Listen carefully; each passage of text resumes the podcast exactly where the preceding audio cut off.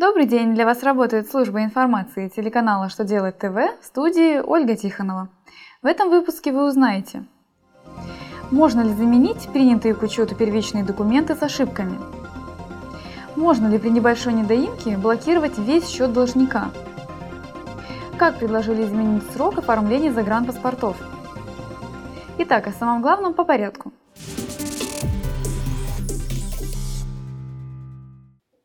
Минфин сообщил, что принятые к учету первичные документы с ошибками заменить на новые компания не вправе.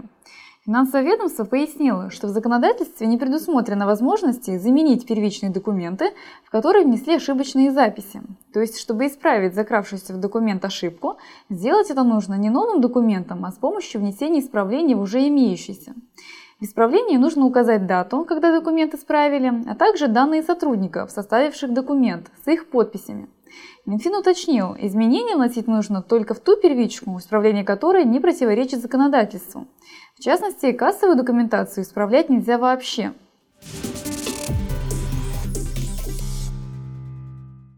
Суд решил, что налоговая инспекция не может заблокировать весь счет за налоговую недоимку. Согласно правилам налогового законодательства, если у компании есть долги по налогам и взносам, налоговики могут заблокировать у нее на счете сумму недоимки, чтобы затем ее списать. Полностью счет заблокировать могут, если компания не представила отчетность или в ответ на требование не отправила квитанцию.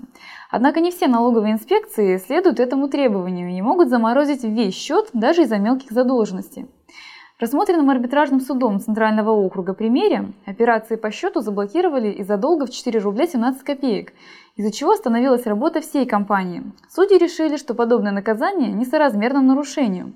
Если счет компании неправомерно полностью блокируют из-за небольшой задолженности, то в налоговую нужно отправить составленное в свободной форме заявление о несогласии с блокировкой и требованием разморозить сумму, которая превышает недоимку.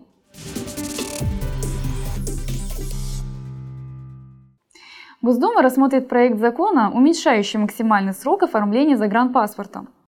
По действующему законодательству максимальный срок оформления загранпаспорта, если заявление подали по месту пребывания, равен 4 месяцам. Новый проект должен сократить это время до 3 месяцев. Предполагается, что сокращение срока оформления документа сделает получение загранпаспорта более удобным и доступным, а также сократит временные издержки.